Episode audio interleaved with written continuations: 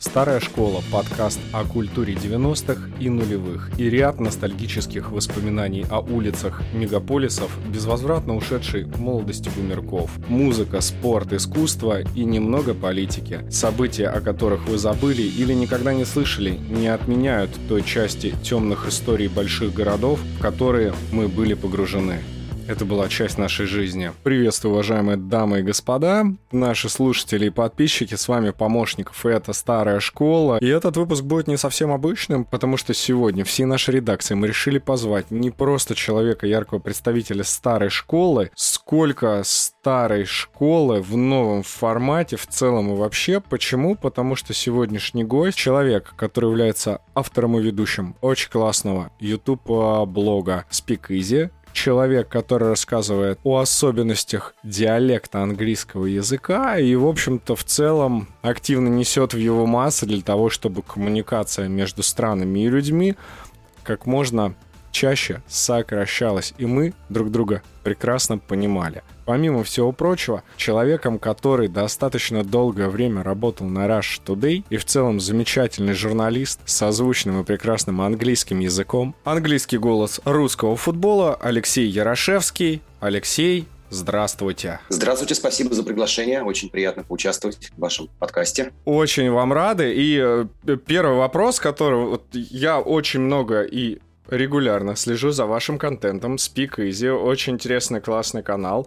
А, в общем, в целом для своих подписчиков и для людей вы являетесь таким определенным пигмалионом. То есть человек, который может идентифицировать по речи, а, выражениям а, людей на английском языке, откуда, собственно говоря, их происхождение. И это на самом деле очень необычный скилл а, ввиду сегодняшнего времени. И помню вас еще журналистом на Rush Today, помню ваши отдельные работы, и вот ваш английский, мы с вами плюс-минус ровесники, и получается, что мы с вами английский учили плюс-минус в одно время. Я не могу сказать, что он у меня на таком же высоком уровне, э, но тем не менее, вот вспоминая времена 90-е, когда было какое-то ограниченное количество спецшкол, когда не все родители отводили своих детей к преподавателю для того, чтобы заниматься английским языком, но все это шло по накатанной. В общем-то, люди как бы предчувствовали то, что английский, наверное, будет нужен, но еще не совсем к нему были готовы морально, в отличие от нынешнего времени. Вот давайте сейчас с вами немножко вернемся в 90-е годы, вспомним, ну, насколько вообще школы нашего детства уделяли времени английскому языку, ну и плюс вот э, всю эту схему немножечко перенесем – а на вас, на вашу карьеру, как получилось так, что вот э, вы в итоге пошли на лингвистический факультет? Ну, э, во-первых, спасибо вам за добрые слова про мой контент, э, будем так его называть модным английским словом. Э, как получилось, что я пошел именно на лингвистику? На самом деле случайно. Э, у меня вся семья журналисты, в, не знаю, там, в каком уже количестве поколений.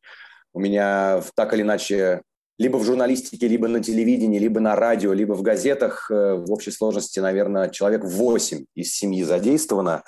А от деда моего, к большому сожалению, покойного уже 13 лет как, который более 40 лет проработал режиссером э, такой небезызвестной передачи «Очевидно невероятное» на советском телевидении с Капицей. Э, в общем, дед всю жизнь отдал телевидению. Папа у меня на телевидении, который с радио пришел туда – Э, мама на телевидении, дядя и тетя больше по газетному направлению, двоюродные братья тоже там так или иначе газеты и радио. То есть, в общем, вся семья у меня журналисты. И э, последнее, что я хотел, наверное, когда пришел выбор, уже пришло время выбирать, куда поступать и чем заниматься по жизни, последнее, чем я хотел становиться, это журналистом. Э, мне вообще хотелось, честно говоря, стать юристом, потому что у меня, видимо, какое-то было воспаленное чувство Э, несправедливости за обиженных э, этого мира, и хотелось как-то защищать людей и э, как-то, не знаю, делать, приносить какую-то пользу. Но это, видимо, какой-то, может быть, был такой, знаете, юношеский максимализм, не более того. И как-то раз уже там, наверное, где-то на излете 9 или, может быть, 10 класса, я уж точно сейчас не помню, мы были на даче с родителями, мама говорит мне, слушай, а зачем тебе вот сейчас там поступать на какой-то юридический или какой-то там, я не знаю, в колледж какой-нибудь, давай ты поступишь на языки, в ИНЯС. Потому как, выучив языки, ты, в принципе, можешь работать после этого в любой профессии абсолютно. А у тебя, говорит, талант к языкам-то есть, потому как как раз в 90-х, о которых шла речь э, в вашем прологе, э, так уж получилось, так уж сложилось, что мы с родителями пожили в нескольких местах англоговорящих, и поэтому с английским у меня уже была довольно мощная база. Более того, поступая в университет, в итоге, конечно же, это был Московский государственный лингвистический университет, более известен народу как Иньяс или как Мариса Тереза бывший. А, у меня как раз опасение за вступительный экзамен по английскому было гораздо меньше, чем про экзамен по русскому языку, в особенности по русскому языку и по истории. В итоге я прошел с полупроходным баллом, поступил в Иньяс, и за два дня до а, начала учебы, то есть там, условно, по 30 или 29 августа, а, нас, э, как это обычно бывает в Иньязе, собрал декан и начал всем раздавать языки. И мне достался, наверное, в тот момент показавшийся мне абсолютным ужасом и страхом и абсолютной пропастью китайский язык. То есть я со своим английским пришел, как мне казалось, довольно неплохим, пришел в Иньяз и получил китайский язык.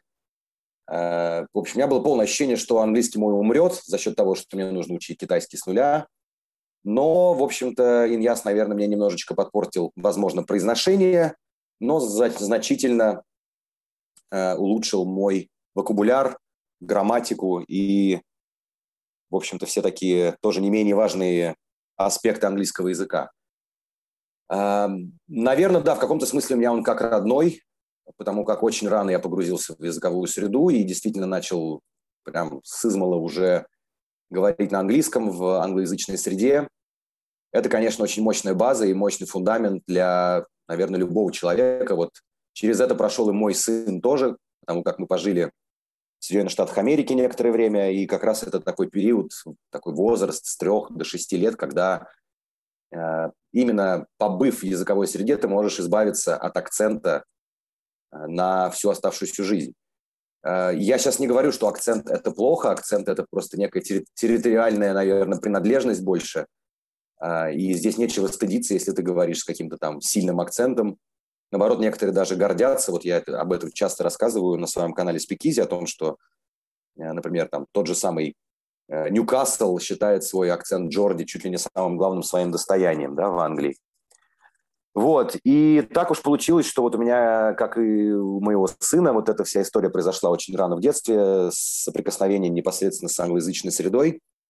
И за счет этого, в общем-то, мы, наверное, избавились от акцента. А потом уже просто я начал развивать э, больше как хобби, наверное, э, свое пристрастие к различным формам э, звучания э, английского языка, поскольку очень рано я осознал, что английский – это не просто London is the capital of Great Britain, а это еще и, и Джорди, и Скаус, и Манкуниан, и ямайский, и индийский, и можно продолжать список.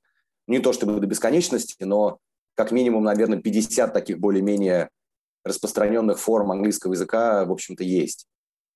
А потом уже прошло много лет, я поработал на Russia Today в качестве новостного корреспондента, э, объездил большую часть, наверное, мира, ну там больше точно, стран мира. А, и, соответственно, сталкивался с различными этими формами уже в жизни, в рабочей. То есть там поездки в Азию, поездки везде по Европе, поездки в Африку, в общем, по, всем, по всей планете. Видишь, насколько он разный. И вот как-то так случилось, что уже на карантине, э, так называемом, да, локдауне, когда мы все плотно присели всем миром на нашей пятой точке, в один какой-то момент я проснулся и Э, услышал некого учителя английского языка, как человек себя именует, не буду сейчас там скатываться на имена, который, значит, мол, обещает всем э, зрителям и слушателям того, что он продает в интернете быстрое обучение английскому языку. Ну, посмотрел, наверное, действительно человек э, разработал некие методики, там, допустим, обучение грамматики, обучение э, неким лингвистическим методом, там, словам, вокабуляру и так далее. Но когда я послушал, как человек говорит, меня взял некий ужас. Я подумал, ну как же так, если ты учитель, ты должен, наверное, еще и произношение ставить. И вот, собственно говоря, так родилась, наверное, моя вот эта вот идея, которая сейчас для меня, наверное, является самой главной с точки зрения творчества, канал Спикизи, на котором я сначала в абсолютно шутливой форме решил людям показать, насколько разный, э, богатый, разнообразный английский язык, поскольку уж так исторически сложилось, что английский язык – это все-таки, наверное, самый главный язык в мире.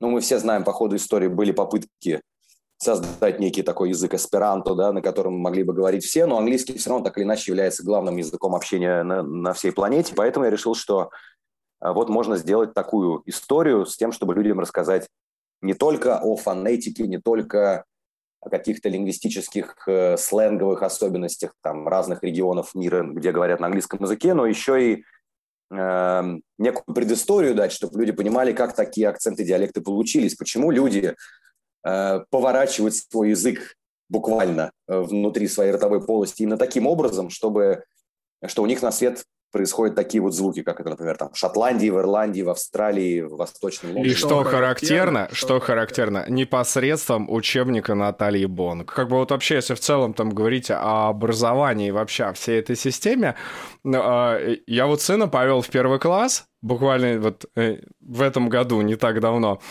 и а, благо там недалеко от дома открыли очень приличный лицей, как бы оно на самом деле повезло, и вот глядя, у вас тоже, я знаю, сын, на самом деле, э, я, у меня вначале всегда вот были какие-то такие страшные опасения школе, типа, пойдет в школу, там по-любому перед школой надо отдать на какую-то там борьбу, на карате, ну, то есть у меня вот все вот воспоминания о школе, это что-то такое остро-социальное, вот оттуда из 90-х, где там каждый день надо выживать, какие-то звери-преподаватели, старые потрепанные учебники, э, ну, благо недалеко от дома открыт там приличный лицей, и я на самом деле был очень удивлен, потому что, во-первых, ну, дают несколько там языков, английский, французский, и у них плюс там вот, ну, после того, как они там позанимались, у них всевозможные там развивающие занятия, там типа барабаны, потом что-то типа шахматы и что-то еще, и вот когда все это вижу, ну, мне сразу хочется вот время вернуться назад и переучиться, но уже вот а, в этом лицее. А вот когда вы рассказываете о том, типа, о детстве, что жили в англоязычной стране, а потом я так понимаю, вернулись в Россию матушку, у меня сразу возникает вопрос. Ну, насколько вообще это было стрессом? То есть мы все там понимаем, 90-е, э, Россия, там как бы англоязычная страна, это одно, это понятно, что какие-то, наверное, приятные ощущения. И тут э, возвращение вот в ту атмосферу, где э, криминал, какие-то такие школы, в основном в среднем непонятны. Ну и в целом как бы атмосфера вот это вот э, романтики 90-х. Как было по ощущениям? 90-е, конечно, интересное время. И вы знаете, я очень много раз на эту тему разговаривал со своими американскими друзьями и коллегами, когда там жил, э, потому что им этого не понять. Они не переживали таких стрессов, которые переживали мы, вот дети 80-х, э, там, с середины, начала 80-х, э, потому как так еще сложилось, что в начале 90-х мы жили в Москве на Кутузовском проспекте, и ну, люди, знающие географию, понимают, что по Кутузовскому проспекту периодически раз в два года примерно катались танки в сторону Белого дома. Ну, это был как раз 91-й, 93-й. И 93-й, да, все верно, да. А у меня как раз, поскольку вся семья была сильно телевизионная, у нас дома был некий такой штаб, э, в котором, значит, тусовались очень известные на тот момент телевизионные люди, типа Владимира Молчанова, Николая Сванидзе и вот таких вот персонажей начала 90-х, ну, которые потом и... Ну, то есть, я так понимаю, это друзья родителей? Конечно, да, это друзья родителей, это все одна большая телевизионная тусовка, но просто ближе к Белому дому никто из этой большой компании не жил. Кто-то жил в Останкино, кто-то жил там еще в разных местах. Ну, вот, кстати, Володя Молчанов, у него мама в нашем доме жила, три этажа под нами. А, вот. А так остальные все где-то были рассеяны по городу, поэтому как раз 91-93 год, вот эти все баррикады, вот это все движение, это все происходило у меня дома. Конечно, я был еще достаточно юн, э, чтобы осознавать вообще масштаб того, что происходит, э, масштаб в каком-то смысле, в общем-то, геополитической трагедии для многих, э, масштаб перемен, масштаб слома системы, слома идеологии и слома всего, наверное. Но танки по Кутузовскому проспекту я запомнил, конечно, всю жизнь. А, поэтому, знаете, вот вы говорите, было ли это стрессом? А, это не было какой-то детской травмой, такой, такой, что оставило там след на всю жизнь. А, и по большому счету возвращаться во всю эту реальность э, было не так сложно на самом деле, потому что возвращались мы уже в конце 90-х, э, там в 98-м году, если быть точнее, а, возвращаться в школу свою, в которой я, в принципе, там начинал, да, в Москве, тоже было как-то не очень все сложно, но э, при том, что в целом я неплохо учился в этой школе, э, из нее я был, в общем-то, выгнан за дисциплину, поскольку вел себя, видимо, не очень хорошо, немножко хулиганил и немножко шел против системы э, в каком-то смысле. Поэтому школу, как таковую, среднеобразовательную, мне пришлось заканчивать экстернатом перед поступлением в ИНЯС. Но могу только похвастаться тем, что в экстернате э, тогда было модно покупать оценки я честно папе сказал, что папа, купи мне, пожалуйста, одну оценку. Это оценка по физике. Пусть у меня будет тройка в аттестате, потому что физику я не знаю и знать не хочу. То есть я уже тогда себя громко заявил как гуманитарий, и поэтому как-то так все, в общем, сложилось, наверное, в этой плоскости. А по поводу стресса, не знаю, нет, у меня не было какого-то большого стресса. Знаете, я более того скажу, мне очень многие люди э, крутили пальцем у виска, когда я говорил им в 2017 году, что я хочу из Америки вернуться в Россию. Мне говорили, ты что, с ума сошел? Зачем тебе возвращаться в Россию? Там плохо, там кризис, там э, нет денег, там все страдают. У нас здесь в Америке хорошо. Насколько я достаточно быстро понял, что американская мечта – это некая, ну, такая, знаете... Но это иллюзия. Ну, типа, вот есть коммунизм на самом деле, а с другой стороны есть американская мечта, и вот они где-то примерно одинаково, как я понимаю, на чаше Примерно весов. так, да. да, да, да, да. Да. Э, это такая очень тонкая материя, где находится переход от коммунизма в американскую мечту и где там еще, я не знаю, всякие другие неприятные явления рядом ходят. Но, тем не менее, я как-то быстро осознал, что мне хочется домой, мне здесь комфортнее, мне здесь интересней. Ну и плюс еще чемпионат мира по футболу начинался, такого шанса нельзя было упустить, в том числе и по работе. Поэтому это как раз э, то самое решение, о котором я вообще не сожалею, наоборот, даже считаю, что поступил абсолютно правильно. Э, и это даже не было стрессом по большому счету, из совершенно одной культуры возвращаться в свою родную, и сам переезд туда тоже не был никаким стрессом. То есть я как-то по этому поводу не привык, э, знаете, стрессовать и думать, что это было каким-то сложным моментом. Хотя, конечно, в ретроспективе я понимаю, особенно общаясь с моими американскими друзьями, которые всегда, в общем-то, э, по большей своей части росли в неком комфорте, и даже если у них не очень складывалось как- как-то там, знаете, экономическая составляющая в семье, у них все равно была это Америка, была это социальная защищенность, social security и прочие всякие штуки, чего не было у нас. У нас были танки по Кутузовскому проспекту, и хоть они и не стреляли по твоему дому, но это все равно некий, подкоркой остается некий такой, знаете, неприятный момент послевкусия. А, но сказать, что это нечто такое, знаете, меняющее жизнь, открывающее глаза и заставляющее а, по-другому мыслить и как-то по-другому двигаться по жизни, я не могу. Не знаю, мне кажется, мы просто все дети 90-х, прожили через эти очереди, через эти талоны, через эти нехватки продуктов, а, через вообще не самые простые времена. Я говорю, опять же, мне, наверное, просто так повезло, что я часть 90-х провел вне России, поэтому, наверное, многих вот этих невзгод и неприятностей я был лишен. Но, опять же, здесь э, из категории того, чего мы не выбираем, так уж сложилась судьба у моих родителей, которые меня увезли на другие берега. Старая школа про жизнь. Сегодня с утра я, например, писал, а, ну, если вы помните, а, был такой исполнитель в 90-х Хэдэвэй. Конечно. Вот, я ему написал, э, говорю, здравствуйте, Нестор, в общем-то, собственно говоря, хотел бы вас видеть у себя в подкасте и э, поговорить о 90-х. Он такой, а почему о 90-х? Я говорю, ну, знаете, как бы так сложилось, вот в 90-х ваши песни у нас в России, в СНГ были очень популярны. Он такой, значит, только в 90-е. И я говорю, ну, судя по всему, да, как бы я вас тоже запомнил больше по 90-м. Дальше, извините, как бы за вашим... Скажите ему, что мы до сих пор его слушаем. У меня сын поет его песни, так что все нормально. Он до сих Вот, да. И я ему как бы объясняю, что, собственно говоря, любим, помним, желаем видеть. И он говорит, а, вы знаете, к сожалению, нет. Просто, ну, во-первых, хочу сразу сказать, вот все эти подкасты, новомодные штуки не мое. А во-вторых, ну, типа, без ложной скромности, вы, дай бог, если двухсотый на этой неделе, кто мне предлагает плюс-минус вот какие-то такие а, коммуникации. Ну, и, в общем-то, но я вот хочу заметить, что э, я... Э, понимаю, что в Америке там в 90-х все по-другому, все, наверное, как-то, ну, понятно, что не, свято место пусто не бывает, не может везде там, вот здесь плохо все, а вот там все хорошо тоже понятно, что какие-то свои нюансы, но в целом вот здесь вот в 90-х я помню, что первые э, какие-то там лингвистические познания все в основном черпали именно из, из вот из MTV по большому счету. То есть я помню был канал ТВ6, были какие-то ночные трансляции MTV, и вот, собственно говоря, дети там слышали первые композиции, там Брайан Эдамс, там Green Day, и Марая Кэрри, естественно. Ну и, собственно говоря, что-то пытались как-то вот переводить. Но я так понимаю, что вы, когда вернулись, ну, вы вообще, наверное, были суперстар в школе. Ну, скорее всего, это как-то так было. Или я ошибаюсь? Ну, мне, наверное, надо об этом спросить моих одноклассников. Не знаю, считали ли они меня суперстаром, но то, что касается английского, конечно, да, у меня он был э, сильно выше э, по уровню, чем у э, моих одноклассников. Но на самом деле я вернулся из ЮАР в 98 году.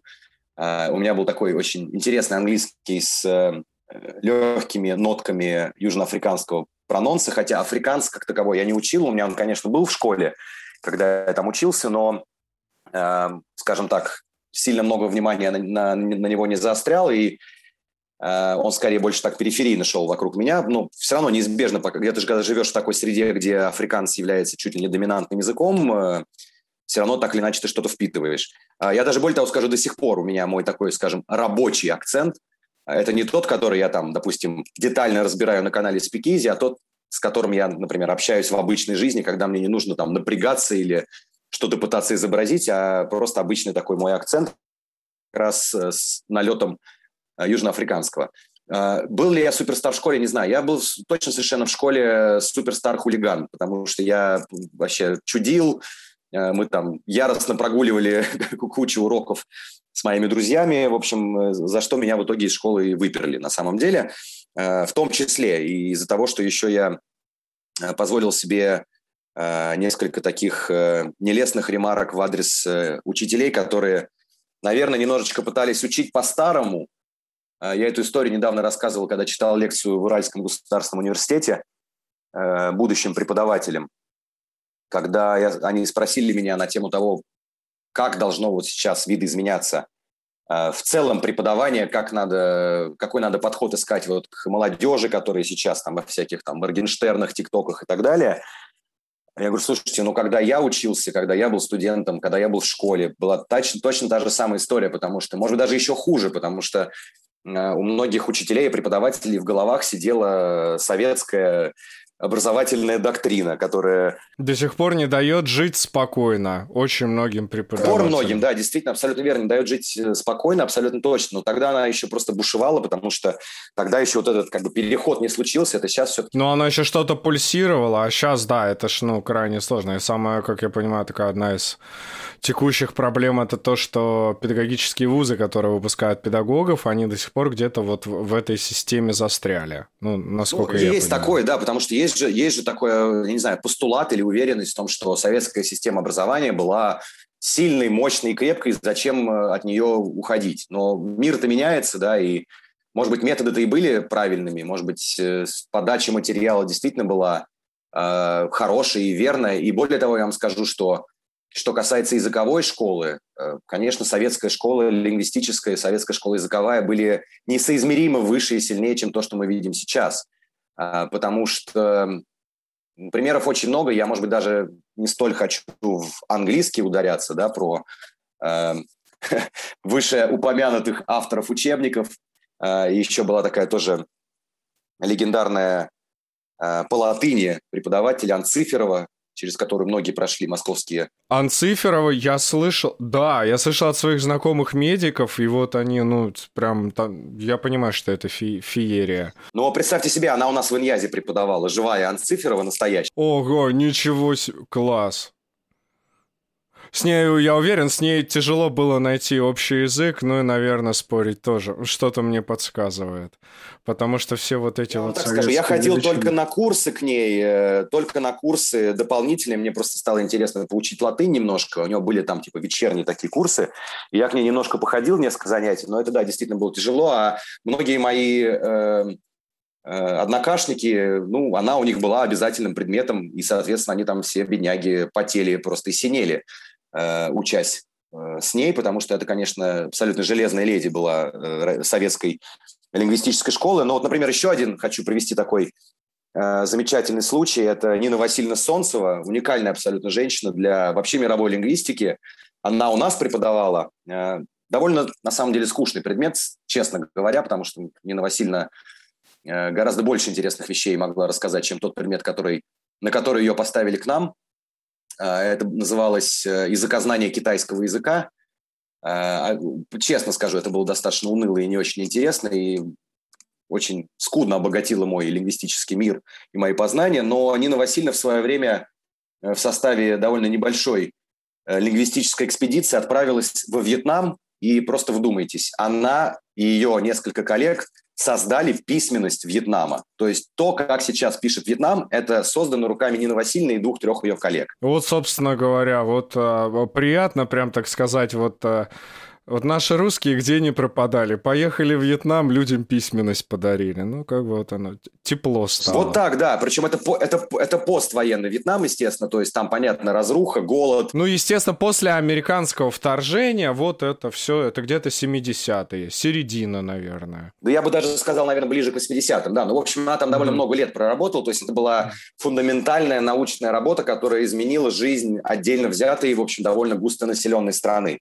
Вот сказать, что сейчас в нашей лингвистической языковой школе есть люди, ну, не то что подобные, которые хотя бы там на 10% могли бы сделать того, что сделала тогда Нина Васильевна Солнцева, э, я таких не знаю, честно. Возможно, они есть, возможно, они прячутся, но я вижу, что э, наука в данном случае, вот лингвистика, да, это мой все-таки профильный предмет, который я закончил в университете, она сейчас э, стагнирует, по большому счету.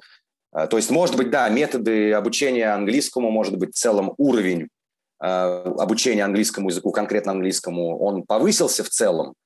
Э, но что касается именно научной деятельности, она, конечно, находится, к сожалению, в, в довольно темном месте. Ну, вот это на самом деле очень странно. Почему?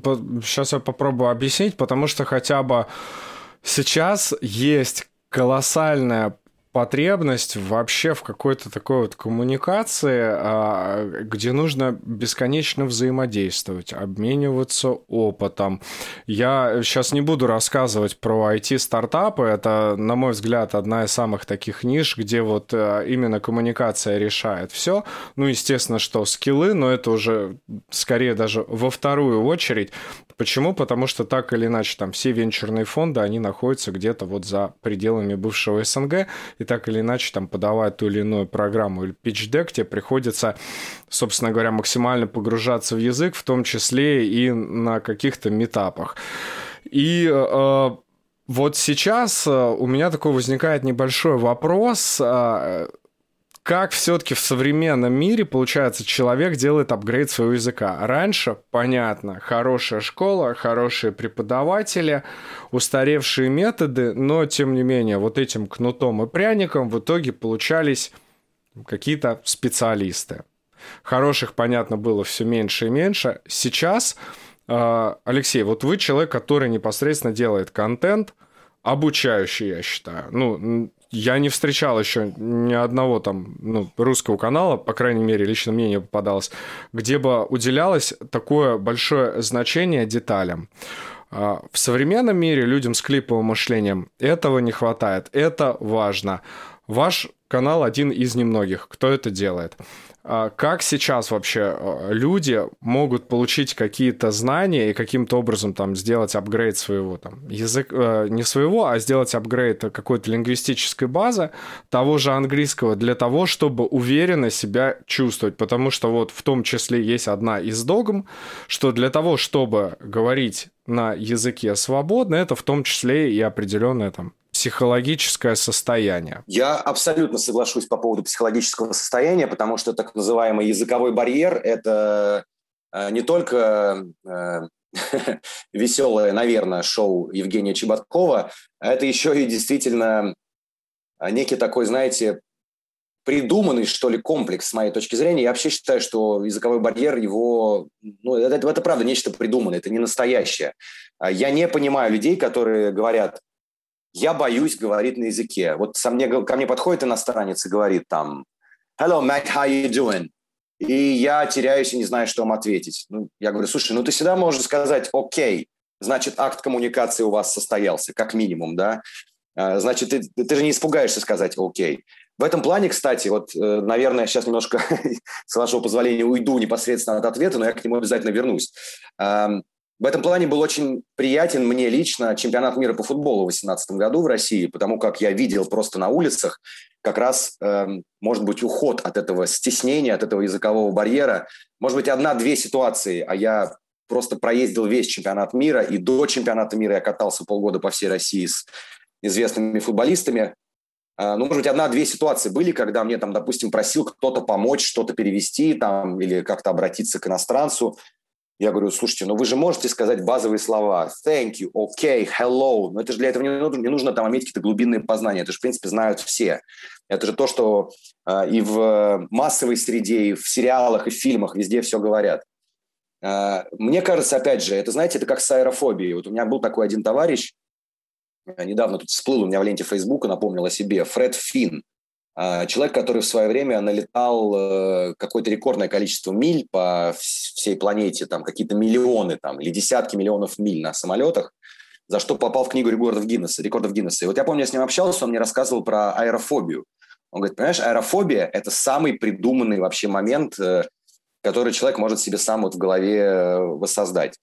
А, если ты попал в самолет, то, то все, ты, ты уже как бы никуда не убежишь. И думать о том, что ты погибнешь в этом самолете, это абсолютно бесполезно, потому что э, если ты погибнешь, значит, это ну, воля судеб, и так случилось. То есть тут уже как бы ты ничего не, в этом плане не можешь ни изменить, ни сделать.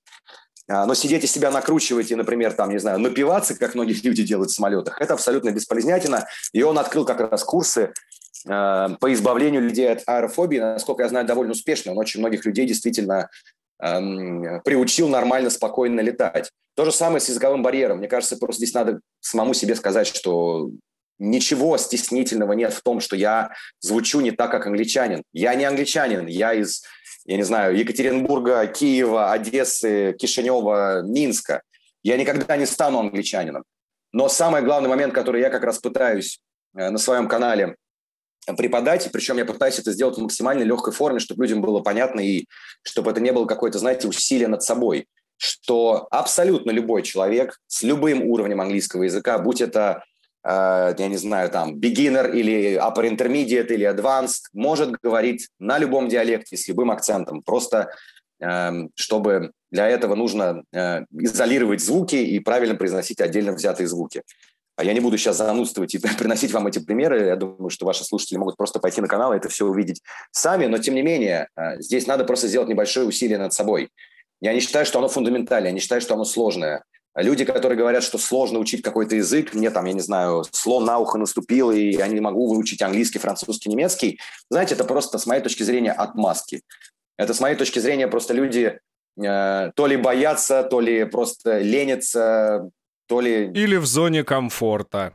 Или да, или в зоне комфорта в моменте, в ресурсе, как там сейчас модно говорить, я не знаю. Если ставить себе некую цель, э, я понимаю, что звучит максимально и предельно банально, э, а в данном случае выучить язык, э, это просто нужно небольшое усердие. Я знаю несколько людей, которые никогда в жизни не были в англоязычных странах, но при этом на английском они говорят очень прилично. То есть, может быть, это, конечно, не уровень озвучки рекламы там, или вот я сейчас озвучиваю аудиогиды по российским музеям. Очень большая работа, там 70 Ого. часов озвучки. Это очень круто. Это очень круто и очень интересно на самом деле, но и очень сложно, потому что это очень сложный текст или информации, там действительно... Извините, сейчас немножко углублюсь, я так понимаю, это от э, иконописи Андрея Рублева, и, собственно говоря, вот мы пошли. Примерно так, да? Примерно так, да, если, если так совсем, да. Э, утрированно это все э, очертить. Но да, в общем, я к тому, что люди действительно очень прилично говорят на английском языке, ни разу не сталкивавшись, не сталкивалась, не сталкивались они с э, настоящей англоязычной средой. Просто потому, что они действительно с усердием это все делают.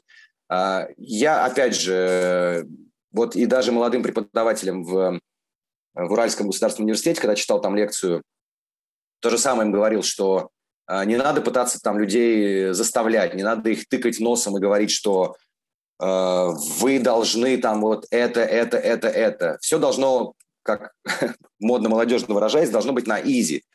Э, это масса сейчас методов, масса сейчас способов и, самое главное, масса доступа к, к информации. Вот извините за такой уж совсем прямолинейный пример, в том числе и мой канал.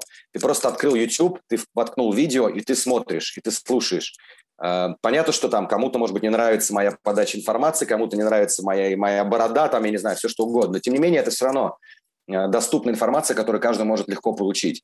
И то же самое с, э, со, всем остальным, со всеми остальными уровнями и пластами английского языка, потому что ты можешь подтянуть как грамматику, так и фонетику, так и словарный запас в легком доступе. Просто сядь и это сделай. И не обязательно для этого поступать в какие-то там профильные вузы, потому как, э, честно вам скажу, вот Иньяз тот же самый мне произношение испортил. Я после Иньяза произношение восстанавливал. А, и за счет, за счет того, что я очень много времени посвятил китайскому языку, ну, просто хотя бы, чтобы не вылететь из университета, э, как минимум, хотя там, не знаю, первые там три курса я учился вообще на четверке пятерке, потом началось, конечно, сложнее, потому что пошла уже совсем апгрейд лексика по китайскому языку, там политика, э, всякое там устройство государства, военная лексика и так далее. Вот, а в целом, э, вот иньяз, да, я считаю, мне произношение испортил. И более того, к большому сожалению, я очень часто сейчас сталкиваюсь с э, выходцами разных иньязов, московского, санкт-петербургского, киевского, минского и так далее, которые э, переводчики, дипломированные, сертифицированные переводчики, но переводят так, что просто... Обнять и плакать. Ну да, глаза сворачиваются в трубочку, перефразирую известный, известную идиому нашу русскую. Эм, Потому что это действительно, это беда. Ты смотришь на переводы, причем э, это переводы, которые, допустим, заказывают большие компании, иногда даже там, государственные корпорации с э, многомиллиардным оборотом, э, различным бюро переводов. И то, что на выходе получается, это, ну, это просто кошмар. Это, это, это, это не перевод, это просто издевательство. Э, при том, что, опять же, возвращаясь к советской школе, действительно очень мощная была школа и перевода в том числе. Э, просто сравните, я не знаю, различные переводы различных английских произведений. Тот же самый там э, Артур Конан Дойл, да, в разных версиях перевода. Те, которые постарше, скажем так, он действительно читается гораздо лучше, чем те, которые помоложе в плане перевода.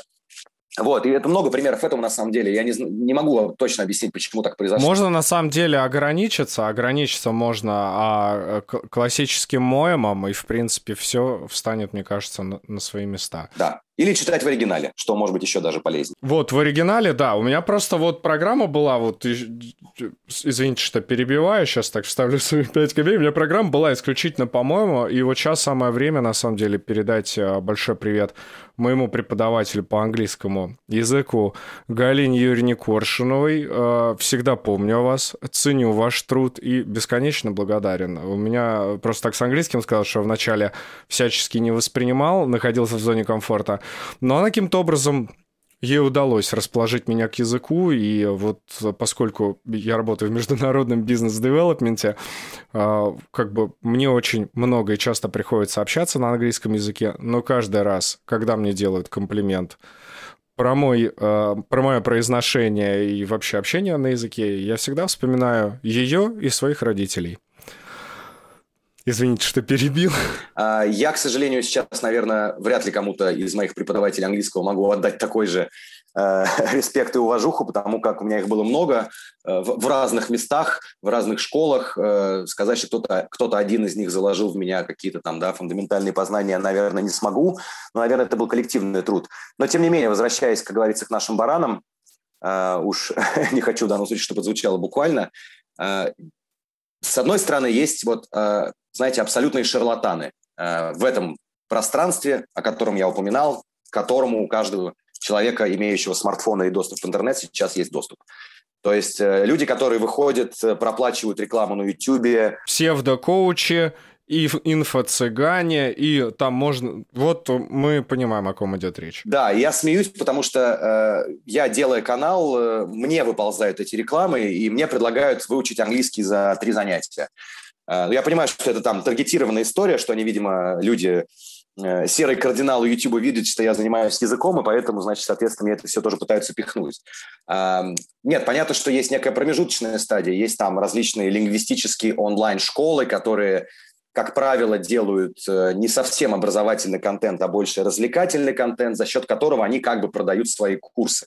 И слава богу, и ради бога, если люди хотят идти учить английский язык, пусть они идут и э, учат. И, кстати, забавно, тут недавно как раз преподаватель э, одной из этих лингвистических онлайн-школ, наверное, самой крупной, я думаю, все понимают, о ком я говорю, написала моему другу, который студент в этой школе, Э, прислала ему мое видео и сказала, смотри, он, чувак, как рассказывает про акцент английского языка. Мне стало это довольно забавно и приятно, потому как э, мы, в общем-то, делаем одно и то же дело, только в каком-то смысле немножко конкурируем друг с другом, но все равно так или иначе э, просвещение все-таки некое мы пытаемся нести в массы. Я вам больше скажу. Я недавно ваше видео, ну, как бы я вот там постоянно для того, чтобы поддерживать уровень языка, общаюсь в English Speaking Club. И преподаватель English Speaking Club, мой хороший Бадди Эндрю, Эндрю from from the leads, for example, и как бы я вот Эндрю периодически говорю, слушай, Эндрю, ну вот как бы ты знаешь, на самом деле все круто, но я тебе хочу сказать, что и мы, в общем-то, русские парни не лыком шито, ну и сбрасываю, собственно говоря, вот ваши видосики, и он, э, они, кстати, очень тоже тепло отзываются. Поэтому не одни только преподаватели школ. Это здорово, нет, спасибо большое. На самом деле, э, опять же, моя идея была в, в том, что показать Э, что каждый человек способен говорить на любой форме английского языка. Более того, я сейчас как раз разрабатываю новый формат, а, некий такой, он будет не постоянно, он будет как рубрика иногда появляться, в котором я просто практическим методом собираюсь это доказать. Не то, что я хочу кому-то чего-то доказать, я хочу как раз в каком-то смысле призвать людей к тому, что э, язык можно и надо учить, и надо просто сделать над собой небольшое усилие, никакого языкового барьера на самом деле не существует, это все миф, Э, или название ток-шоу, как бы, да, не более того. Эм, потому как, вы знаете, я просто часто сталкиваюсь с бедой не только с э, переводами, а, но еще и просто конкретно вот с, с такими вот стесняшками и с такими людьми, которые считают, что э, если они не могут правильно сказать слово circumference с оксфордским произношением, это значит, что язык им не поддался, и они не могут его учить. Это все полная Э, фигня и, по большому счету, с моей точки зрения, отмазка. Как раз именно для этого я и создавал канал, ну и потом уже, соответственно, обросло э, различными рубриками, где уже начали появляться не только языковые формы или звучания, да, соответственно, и сленг, и профессиональный сленг, наверное, моя отдельная гордость, потому что эту рубрику я придумал, и она мне очень нравится, я пытаюсь максимально ее развивать. Ну и сейчас еще даже готовка, то есть мы еще и некую кулинарию, да, вдвинули во всю эту историю, то есть э, готовим, общаемся, ржем, смеемся и, в общем, чтобы это было максимально легко и доступно. Именно всем, всем этим я хочу показать, что, во-первых, язык английский максимально важен, потому как, объездив весь мир, я это понимаю просто на собственной шкуре, а во-вторых, э, сильно больших усилий, таких, знаете, вот, вот как вот, как, например, учить китайский, да, который я тоже учил, и это действительно тяжело. Это действительно ломает всю твою систему восприятия вообще звуков, э, фонетики, грамматики, всего, чего хочешь. А вот английский он не такой. Английский он все равно проще и все равно доступней, и количество материала, который ты можешь поглощать, чтобы этот английский укреплять, как фундамент дома, это тоже, ну, его очень много. И от сериалов до любого YouTube-контента. Поэтому, не знаю, вот я просто хочу, чтобы ваши слушатели, вообще, в принципе, масса широкие, понимали, что э, надо просто делать над собой усилия. И оно не такое, что вот надо тратить на это, допустим, там 10 часов в день. Старая школа про жизнь. Вот в подтверждение ваших слов э, приведу один такой пример из жизни. Я на протяжении где-то 8 лет работал э, с банковским инвестором. Э, его зовут Вальдемар. А, Вальдемар прекрасно разговаривал на немецком, потому что жил в Германии, но по, э, с английским у него как бы были траблы, но он никогда их не стеснялся. И для меня это был самый первый пример того, как человек, неважно, с американцами, с англичанами, с кем угодно, он говорил максимально коряво, максимально просто, но максимально убедительно. Это был такой вот симбиоз, когда человек говорит, вот ты прям слышишь ошибка на ошибке, где-то там времени поставил, где-то еще. Но его всегда все понимали.